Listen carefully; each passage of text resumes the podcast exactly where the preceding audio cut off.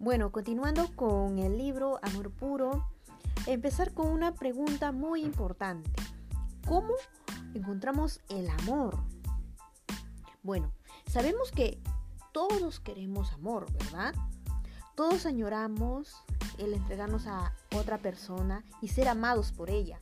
Es que los seres humanos hemos sido diseñados para el amor y esa necesidad dentro de nosotros es tan profunda que muchos prefieren arriesgarse al embarazo o a enfermedades venéreas antes de vivir sin amor.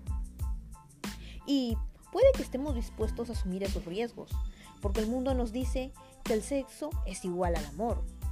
Luego vemos relaciones en las cuales el sexo destruyó el amor y nos preguntamos, ¿qué pasó?